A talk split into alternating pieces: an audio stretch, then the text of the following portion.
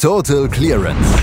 Der Snooker-Podcast mit Andreas Thies, Christian Ömicke und Kati Hartinger auf meinsportpodcast.de. Vier Spieler sind es nur noch, die übrig sind und den letzten Titel des Snookerjahres 2022 unter sich ausmachen. Neil Robertson, Mark Selby, Luca Brissell und Mark Allen bestreiten das Halbfinale bei den English Open. Also alles Top 16 Spieler. Ein wunderbares Lineup. Und wir hatten gestern ja schon drüber gesprochen, ein fantastisches Viertelfinal-Line-Up, was uns da bevorstand. Und wir können sagen, die Viertelfinals haben es zumindest zur Hälfte dann tatsächlich auch eingehalten. Damit herzlich willkommen zur heutigen Ausgabe von Total Clearance am 17.12. zum Samstagmorgen zum letzten Samstagmorgen-Brunch hier bei Total Clearance mit Kati Hartinger. Hallo Kati. Guten Morgen, Christian. Ja, es ist schon so ein bisschen Endzeitstimmung, oder? Hier auch bei den English Open, so letztes Turnier des Jahres. Gut, ich meine, für die hartgesottenen kommt ja noch was nächste Woche. Aber für, für die allermeisten Snooker-Fans ist es doch das letzte Turnier jetzt des Jahres. Und jetzt sind wir auf dem letzten Tisch des Jahres. Denn wir haben jetzt das One-Table-Setup im Halbfinale natürlich wieder gestern nochmal die Viertelfinals und dass man da halt auf zwei Tischen noch spielt.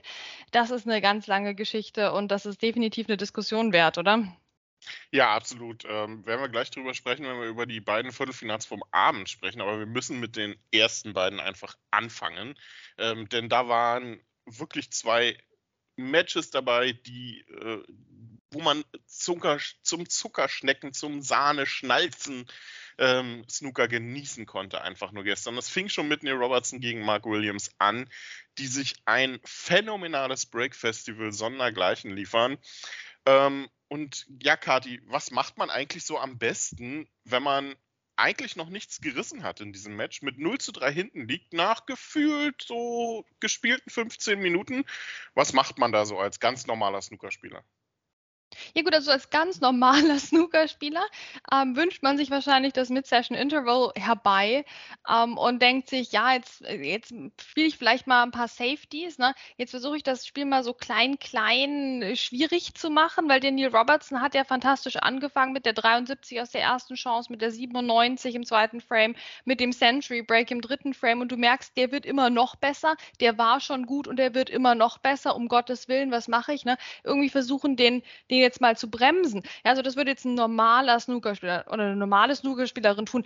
Mark Williams definitiv alles andere als, als normal. Was macht Mark Williams? Na, der nimmt so die andere Route. Ja, also wenn du jetzt denkst, eigentlich kann ich Snooker spielen, ich sollte dem Gegner jetzt vermitteln, dringend, schnell, dass ich wirklich richtig geil Snooker spielen kann, dann ist natürlich die andere Möglichkeit, einfach einen Maximum Break zu spielen. Das, dafür hat sich dann Mark Williams entschieden. Und ich glaube, wir mussten alle ein bisschen lachen, aber noch viel mehr staunen, wo das herkam. Der hatte im Spiel bisher bis zu diesem Zeitpunkt 17 Punkte gesammelt, alle davon im ersten Frame.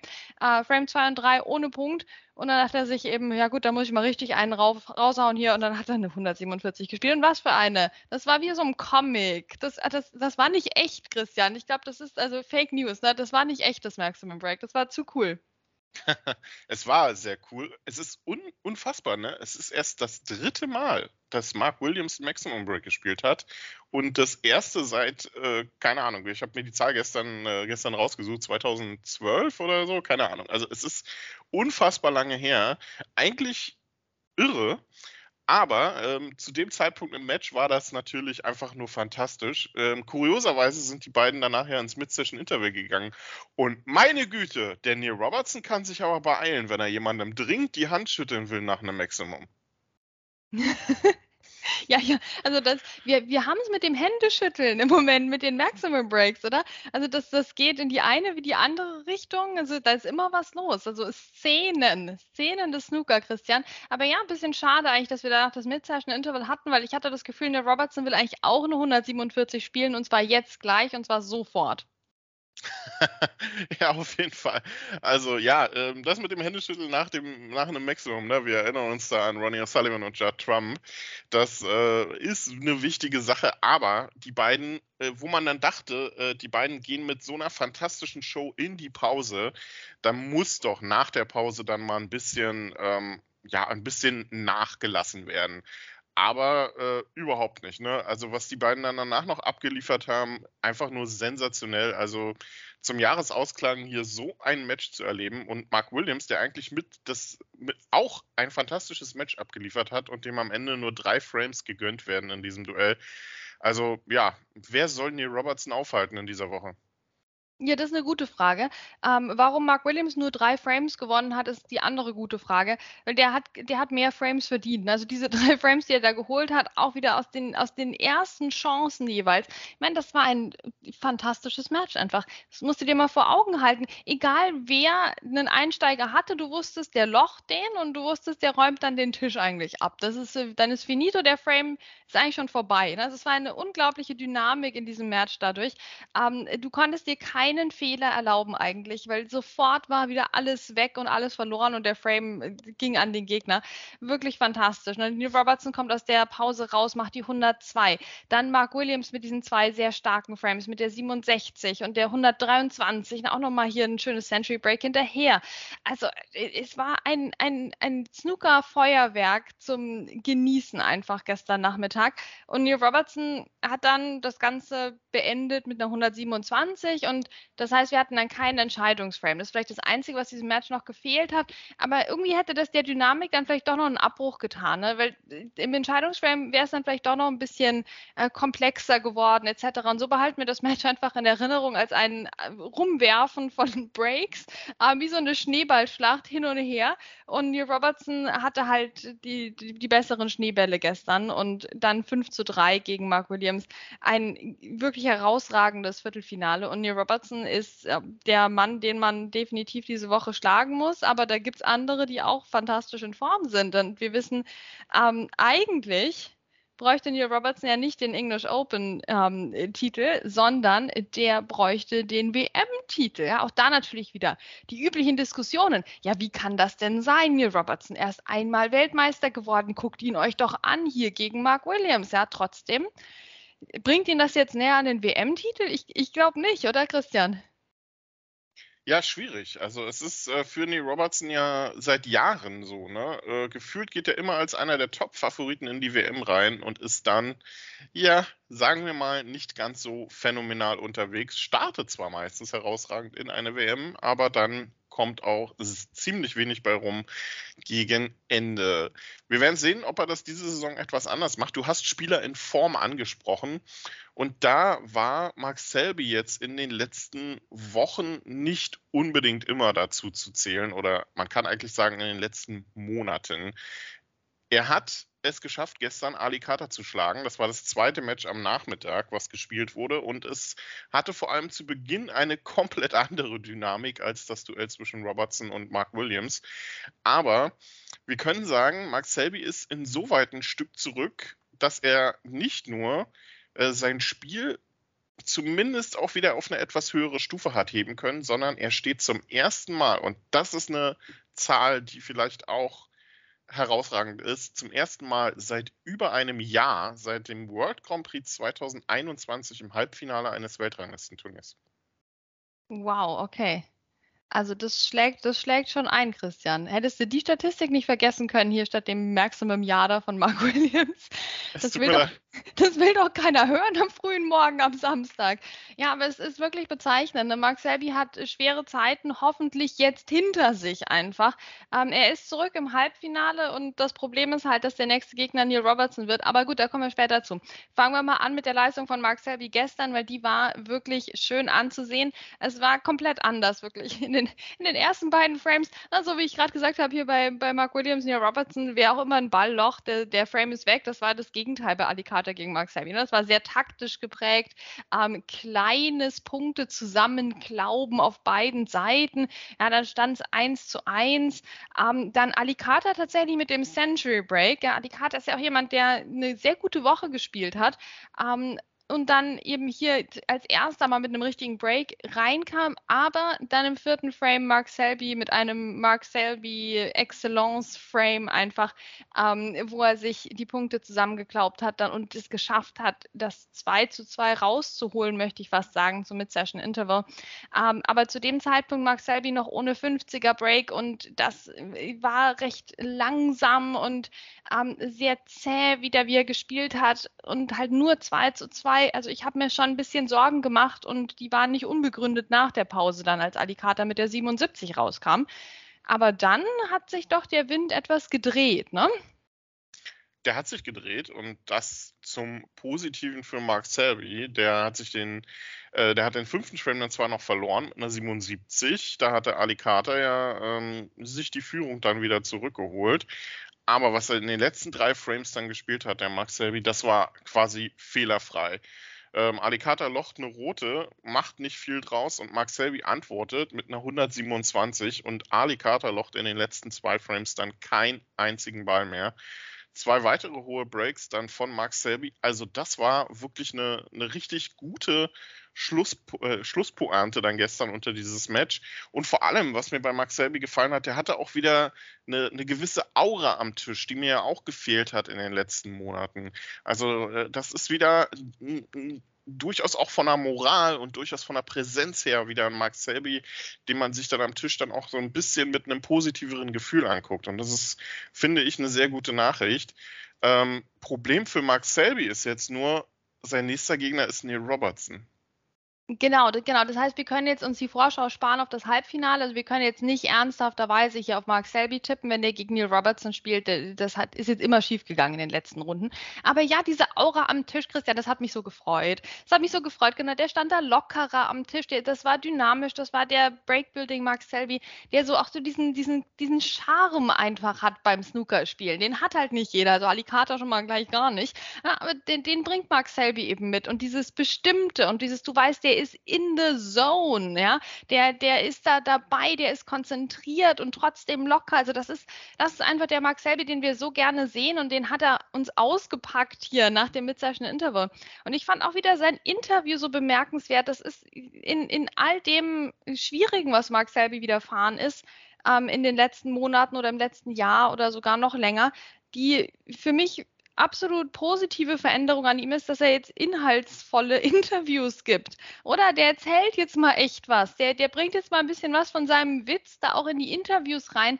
Ähm, auch wenn er da jetzt eben am Anfang der Woche erzählt hat, wie kalt ihm war da in der Arena. Und einem, also da, da, da kommt mal dieser Charme auch im Interview durch. Und das finde ich so schön, weil sonst war das ja echt immer die Situation, Mensch, Mark Selby kommt in, in den Medienraum rein, ähm, bringt alle zum Lachen und gibt dann das langweiligste Interview der Welt mit null Inhalt. Inhalt. Ja, gestern im Studio hat er auch genau erklärt, ne? Im Midzeichen Interval dachte er sich, meine Güte, du, du schleichst hier so um den Tisch, das ist alles so zäh, jetzt spiel mal wie am Trainingstisch. Ähm, und das hat er dann auch gemacht. Und dann meinte er, er wäre sich selbst vorgekommen, als wäre er um den Tisch gerannt geradezu.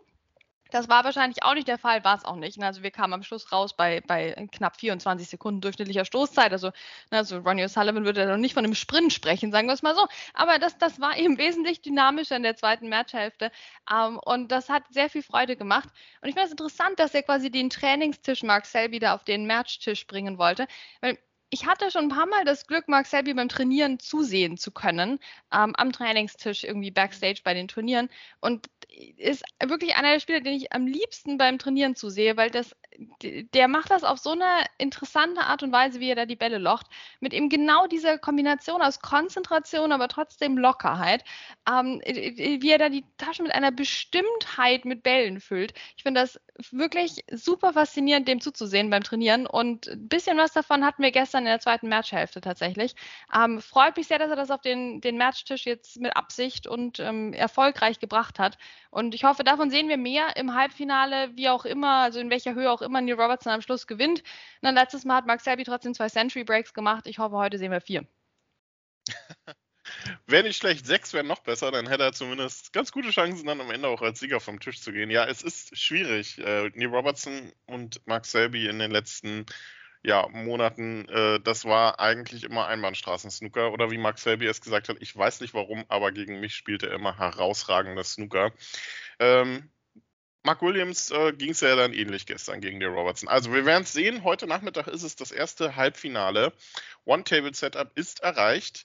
Ähm, und wir müssen aber auch über das andere Halbfinale sprechen. Und das wurde gestern Abend ermittelt in den beiden ja, weiteren Viertelfinals, die dann so ein bisschen antiklimaktisch zum Nachmittag wirkten. Nicht nur von den Ergebnissen her, sondern auch, weil ähm, die Home Nation Series ein Phänomen hat. Ähm, nicht nur verwirrende Zeitpläne mit ähm, Gott sei Dank nicht mehr ganz so häufig gesehenen 16.30 Uhr, 17.30 Uhr Sessions, sondern auch mit diesem komischen, blöden ein Abseitsviertelfinale, was in einer Abendsession gespielt wird.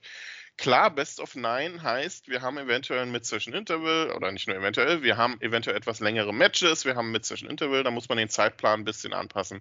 Aber dieses eine Viertelfinale, was dann immer auch logischerweise die, die Spieler bekommen, die in der Weltrangliste am niedrigsten platziert sind. Ähm, und gestern hat es halt mit Ashley Jugel einen Debütanten erwischt, für den ich mir gerne, auch wenn es das Ergebnis nicht gezeigt hat, mehr, Prä mehr Präsenz erwisch, äh, gewünscht hätte in diesem Viertelfinale. Also da muss man meiner Meinung nach dringend etwas ändern. Es kann nicht sein, dass man drei Viertelfinals solche Aufmerksamkeit gibt und dann ein Viertelfinale so ganz Stück weit untergeht und man das irgendwie auf Tisch 18 auch neben, einer, äh, neben dem Herren-WC spielen könnte. Also das ist äh, etwas, was ich der Home Nation Series so ein bisschen ankreide. Ich weiß nicht, wie es dir da geht. Ja, mir geht das natürlich ganz genauso. Ne? Nicht nur, weil jetzt hier mit Ashley Hugel ein absoluter Sympathieträger sein erstes Viertelfinale nicht, nicht auf einem richtigen TV-Tisch spielen konnte, ähm, sondern über die gesamte Zeit gesehen. Ich finde das immer so seltsam, weil es sind halt vier Viertelfinals und eins davon wird irgendwie schlechter behandelt als die anderen drei. Ich meine, wenn die jetzt sagen würden, wir spielen immer auf zwei Tischen, ne? wir haben einfach nachmittags zwei Parallelspiele und abends, dann würden wir ja gar nichts sagen. Ähm, dann würden wir vielleicht auch sagen, okay, das könnte man vielleicht besser über den ganzen Tag ausdehnen, aber ne, so dadurch, dass am Nachmittag kriegt man das hintereinander hin und am Abend dann nicht. Das ist so eine faule Lösung. Und ich glaube, Snooker fallen die faulen Lösungen langsam auf die Füße. Deswegen habe ich tatsächlich ein bisschen Hoffnung, dass man hier mal nachjustiert. Wir haben immer mehr Interviews, auch von eben Judd Trump, ne, sei es mit den, mit den Fanangeboten ums Turnier herum. Überall da, wo man sich die letzten vier, fünf Jahre gedrückt hat, irgendwelche Innovationen rauszuzaubern ähm, oder, oder wirklich Probleme anzugehen. Ne? Das, das ähm, kommt jetzt alles gerade hoch und ich hoffe, dass da auch die Innovationslust besteht bei der Home Nation Series. Ich kann es irgendwo verstehen, weil wir haben ja teilweise sehr späte ähm, Ergebnisse erst noch ähm, am Abend davor. Also wir haben ja jetzt, wenn du es dir anschaust, um, um 1 Uhr nachts unserer Zeit hier Mark Selby gegen Sean Murphy vorbei. Ja, das heißt, es war nicht einfach, dann natürlich die Tische abzubauen oder das ganze Arena-Setup zu verändern. Es könnte ja sogar noch später werden. Ähm, und, und dann mit einem Tisch irgendwie um 11 Uhr schon anzufangen. Also da nimmt man sich schon ein bisschen zeitliche Flexibilität auch raus. Ja? Trotzdem denke ich mir, es muss irgendeine Möglichkeit geben, dass wir nicht zwei Viertelfinals hintereinander am Abend haben, weil den Punkt sehe ich total. Also ich habe auch keine Lust auf diese super späten Ansetzungen, ehrlicherweise. Also für mich muss Mark Selby nicht um 1 Uhr nachts gegen Sean Murphy gewinnen. Das, das reicht auch 23 Uhr wirklich. Ähm, ist, deswegen, dass wir, dass wir da eine Lösung finden, die das Problem umgeht mit den super späten ähm, äh, Spielen, aber auch gleichzeitig den Tag mehr ausnutzt, dass alle ViertelfinalistInnen auf einem einzigen Tisch spielen können. Also es muss doch irgendwie möglich sein. Ich glaube, es ist im Moment eine faule Lösung ähm, und ich glaube, die Zeit der Faulheit im Snooker ist definitiv vorbei. Hoffentlich jedenfalls. Ja, also da muss ich auf jeden Fall was tun. Ja, in irgendeiner Form. Also genau, ich, ich sehe es genauso. Entweder dann wirklich beide Sessions Parallelmatches ähm, anzubieten, dass nicht ein Viertelfinale so komplett abseits wirkt. Auch wenn es vielleicht, ähm, lass uns dann auch gleich damit anfangen, für Ashley Jugel gar nicht so schlecht war, dass es dann äh, doch nicht allzu viel Aufmerksamkeit war gestern, denn der hat äh, in seinem ersten Viertelfinale bei einem Weltranglistenturnier doch eine ganze Menge Lehrgeld bezahlen müssen, leider. Mark Allen im Moment eine Klasse für sich und der hatte dann leider nicht viel Mitleid gestern mit Ashley Jugel. Nee, gar nicht. Der Mark Allen ist ja so ein netter Typ normalerweise. Gestern Abend halt gar nicht. Also sogar den Frame, wo der Ashley Hugel einen 50er Break gespielt hat, den hat ihm der Mark Allen noch weggenommen. Das kreide ich dem schon an, dem Mark. Also das, schon, das, war schon ein bisschen gemein. Das war schon ein bisschen gemein. Das hat den Ashley Hugel dann wirklich komplett rausgehalten aus dem Match. Ähm, es lief nicht viel zusammen. Das 50er Break, wenn wir das jetzt mal betrachten und nicht ähm, erwarten, dass dadurch ein Frame gewonnen wird, das war schön anzusehen von Ashley Hugel. Da hat man mal gesehen, okay, der kann das im Prinzip auch. Aber ansonsten, das brauchen wir gar nicht schön reden, ähm, es ging nichts. Ne? Auch wenn man richtig guter Ball kam, richtig guter Splitversuch etc., dann hatte er keine Fortsetzung. Wenn er einen langen Einsteiger mutig versucht hat, dann ging der knapp daneben. Also alle diese feinen Linien sprachen gestern gegen den Ashley Hugel leider und und da konnte er nicht richtig gegen ankämpfen und Mark Allen war dann ja, zu gut, ohne dass er jetzt die Neil Robertson Show hätte abziehen müssen, ehrlicherweise. Ne? Der musste oder der musste auch kein Maximum Break spielen, um zu beweisen, dass er Snooker spielen kann. Das äh, ging gestern auf Sparflamme, ehrlicherweise, für Mark, Selby, für, für Mark Allen gegen Ashley Hugel. Ähm, trotzdem natürlich eine tolle Woche für Ashley Hugel. Erstes Viertelfinale, bestimmt nicht das letzte. Ähm, hat tolle Leute geschlagen. Ne? Auch Martin Gould gestern mit viel Nervenstärke, obwohl Martin Gould Ronnie O'Sullivan rausgehauen hatte. Also das war eine, sehr, sehr, sehr gute Woche von Ashley Hugel und die hat hoffentlich bald eine Fortsetzung und dann hat er jetzt das Lehrgeld bezahlt, okay, beim nächsten Viertelfinale läuft es bestimmt besser. Zumindest war David Gilbert gestern auch einer derjenigen, die noch relativ froh waren, dass Ashley Hugel verloren hat, äh, denn damit ist seine Teilnahme beim World Grand Prix gesichert. Ashley Jugel hätte das Finale erreichen müssen, um David Gilbert da noch abzufangen. Mark Allen also im Halbfinale und der wird dort treffen auf Luca Bressel. Der hat Judd Trump gestern geschlagen und das ähnlich hoch. Etwas überraschend vielleicht mit 5 zu 1. Und zu diesem Match fallen mir am Ende zwei Dinge ein. Zum einen, ähm, Luca Brissell scheint ein Fable für Turniere Mitte Dezember zu entwickeln und Judd Trump ähm, spielt im Moment, finde ich, als wäre er so ein kleiner Fremdkörper am Snookertisch. Ja, der fühlt sich gerade irgendwie nicht wohl. Ich finde das sehr interessant anzusehen. Ähm, und Luca Brissell, der ist, ich weiß nicht, wie, wie, wie irgend so ein äh, besonderer Vogel, der nur einmal im Jahr auftaucht und das ist Mitte Dezember offenbar. Also interessant, interessant. Also Luca Brissell wirklich mit einer phänomenalen Leistung hier gegen den Jet Trump ähm, hat die Breaks rausgehauen, kann man wirklich sagen, eine 135 auch gespielt im zweiten Frame. Ähm, das war dann schon eine Ansage und es, es war dann tatsächlich 4-0. 4-0 Luca Brissell zum Mid-Session Interval. Jet Trump, zwei Frames ohne Punkte, zwei Frames mit insgesamt zusammengenommener 30 Punkten. Das ist wirklich sehr wenig gewesen von Judge Trump. Äh, ganz, ganz seltsam. Ich bin mir ziemlich sicher, er weiß auch nicht so richtig, woran es liegt. Ähm, es hatte sich doch über die letzten Jahre schon so ein bisschen angedeutet, dass Judge Trump nicht mehr der Judge Trump ist, der den WM-Titel geholt hat, der 35 Titel in einer Saison und, und 3 Millionen Preisgeld geholt hat, ähm, sondern dass irgendwas, so, so, so, ein kleines bisschen Sand im Getriebe ist. Und ich habe das Gefühl, mittlerweile ist da so ein Fels im Getriebe. Ähm, er, er stolpert immer noch sehr gut durch die ersten Runden durch. Da ist er sehr konstant, aber dann kommt so ein Match wie hier gegen Luca Brissell. Das ist ein absolutes Rätsel. Und äh, vor allem kommt er dann aus dem Mid-Session-Interval halt raus mit 0 zu 4 und spielt 128. Da frage ich mich, warum hast du das nicht in Frame 1 getan, als du die Chance hattest? Oder in Frame 3, als du die Chance hattest? Ja, aber das, das müssen wir Judge Trump fragen. Ähm, denn dann war in Frame 6 schon wieder Schluss für ihn nach ein paar Pünktchen und Luca Brissell mit der 55 und dann noch einem weiteren Break und dann war es 5 zu 1 für Luca Brissell. Komisch, richtig komisch. Und richtig komisch, dass es so schnell ging. Weil ich dachte eigentlich, ne, als sich hier schon so dieser Mark Allen-Sieg abzeichnete gegen Ashley Hugel, dachte ich mir doch, ja gut, naja, dann, na, da, guckst du, da guckst du dann erst danach beim anderen Match zu. Ja, das andere Match war da auch quasi schon vorbei. Richtig seltsamer Abend. Richtig seltsamer Abend und richtig seltsam ist, glaube ich, auch das Stichwort für Judd Trumps Spiel. Ich weiß nicht, was äh, da tatsächlich los ist. Ähm, er, er, wie du schon gesagt hast, er kommt durch die ersten Runden irgendwie mit seinem B-C-Spiel noch immer ganz gut durch. Wenn es dann in die entscheidenden Phasen geht, dann reicht es aber irgendwie nicht mehr. Ich weiß nicht, was äh, Judd Trump gemacht hat, aber er wirkt manchmal so, als wenn er, weiß ich nicht, das Kö oder seinen Arm gewechselt hat. ähm, spielt dann aus dem Nichts diese 128 und im nächsten Frame verschießt er wieder schwarz vom Spot und das meilenweit teilweise. Also es ist schon sehr kurios. Es wirkt so, als hätte John Trump irgendwas in seinem Spiel verändert oder irgendwie, dass er, krampfhaft versucht, eine Lockerheit wieder zu gewinnen, die er momentan nicht hat.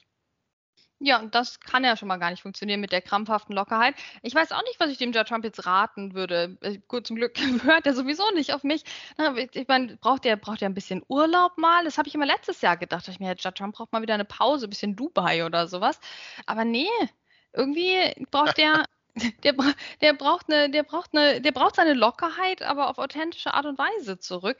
Oder vielleicht auch einfach mal mit irgendeiner interessanten Person trainieren oder so. Also wirklich, wirklich schwierig, dem Joe Trump hier irgendwelche Ratschläge zu geben. Dem Luca Brissell kann ich einfacher Ratschläge geben, denn auch der beteiligt sich an diesem Trend, Christian, den ich absolut grauenvoll finde unter Snookerspielern die, rauszukommen aus einem 5 zu 1 gegen Judd Trump, unter anderem mit einer 135, ja, und dann sich hinzusetzen und zu sagen, naja, so toll habe ich jetzt aber nicht gespielt. Was ist denn hier los, bitte? Das machen doch alle die gesamte Woche. Ich könnte, ich könnte schreien, Christian. Ich meine, freut euch doch mal. Bitte, Snooker ist so ein schwieriger Sport und du stehst den ganzen Tag in so einem Keller und spielst äh, Bälle in Taschen. Und, so, und dann, oh, warum? Um hier Titel zu holen, um gute Matches zu spielen und zu gewinnen. Und danach kannst du dich nicht mal freuen. Ist das alles nur Taktik? Oder sind die einfach so nörgelig hier? Neil Robertson doch auch nach dem Sieg gegen Mark Williams, ja? Mai hat er schon ihm ein paar Chancen hingestellt. Alter, geh doch nach Hause. Na, freu dich doch bitte. Und Luca Brissell genauso. Ich könnte mich aufregen. Ich finde es sehr süß, wenn du dich aufregst tatsächlich. Ähm, vielleicht haben die sich das bei Ronnie O'Sullivan abgeguckt. Ne? Viele haben ja Ronnie O'Sullivan als ihr, ihr Vorbild gewählt. Dann muss man das durch die Karriere aber auch durchziehen. Ja, bitte. Na gut, dann können die jetzt alle noch joggen gehen und sich ein Hausboot zulegen. Ja, dann können wir bald schwimmendes Snooker spielen. Wirklich fantastisch. Nee, also Freunde, jetzt bringt mal ein bisschen mehr positives Denken hier rein. Freut euch mal über eure Leistung. Das ist auch wesentlich gesünder. Beißt in eine Zitrone, sauer macht lustig, was auch immer ihr braucht nach dem Match, um euch da mal über eine tolle Leistung auch zu freuen. Ja, aber gut. Weihnachten, wir atmen durch. Wir sind positiv, Christian. Wir sind nämlich positiv, weil wir wunderbare Halbfinals heute haben. Die haben wir tatsächlich und ich hoffe, die Snookerspieler fangen jetzt nicht alle an, Bücher und also Romane zu schreiben. Das, äh, das wäre vielleicht auch die falsche Lösung. Aber wir haben, wie du gesagt hast, fantastische Halbfinals. Neil Robertson gegen Mark Selby heute Nachmittag und heute Abend gibt es Luca Brissell gegen Mark Allen. Und man kann eigentlich nur eins sagen. Äh, Kati, ich glaube, wir, wir werden jetzt nicht viel tippen, aber wir sagen einfach nur viel Glück, Mark Selby und Luca Brissell. Ja, ja, leider. Ne? Also ich meine, Mark Allen ist der Spieler der Saison, Neil Robertson wäre gerne der Spieler der Saison. Ähm, und äh, Mark Selby ist Angstgegner, ist er noch dazu. Luca Brissell, aber vielleicht mit seiner Mitte Dezember Magie, Weihnachten vor der Tür. Äh, das ist die Zeit der Wunder, aber ich glaube, Mark Selby braucht auch ein Wunder heute gegen Neil Robertson. Und am Abend ja, gucken wir auch mal. Gucken wir mal, hoffen wir auf knappe Matches und dann haben wir morgen ein schönes Winterfinale der Snooker-Staffel 2022-23. Genau, und dann wird der letzte Titel des Jahres bereits vergeben. Es gibt zwar noch zehn Spieler, die unbedingt noch Championship League spielen wollten vor Weihnachten, die machen das dann gerne, aber der letzte Titel des Jahres wird morgen vergeben und wir werden darüber reden morgen, wie, die, wie das Finale lautet, wie das zustande kommt heute zwischen diesen wirklich zwei fantastischen Matches, die wir hoffentlich erleben werden und die genauso toll werden wie die Viertelfinals es gestern teilweise waren. Das war's von uns für heute hier bei Total Clearance auf meinsportpodcast.de mit Kathi Hartinger und Christian Oemicke. Bis morgen. Total Clearance, der Snooker Podcast mit Andreas Thies und Christian Oemicke auf meinsportpodcast.de. Wie baut man eine harmonische Beziehung zu seinem Hund auf? Puh, gar nicht so leicht. Und deshalb frage ich nach, wie es anderen Hundeeltern gelingt, beziehungsweise wie die daran arbeiten. Bei Iswas Dog reden wir dann drüber. Alle 14 Tage neu mit mir, Malte Asmus und unserer Expertin für eine harmonische Mensch-Hund-Beziehung, Melanie Lippisch. Iswas Dog mit Malte Asmus. Überall, wo es Podcasts gibt.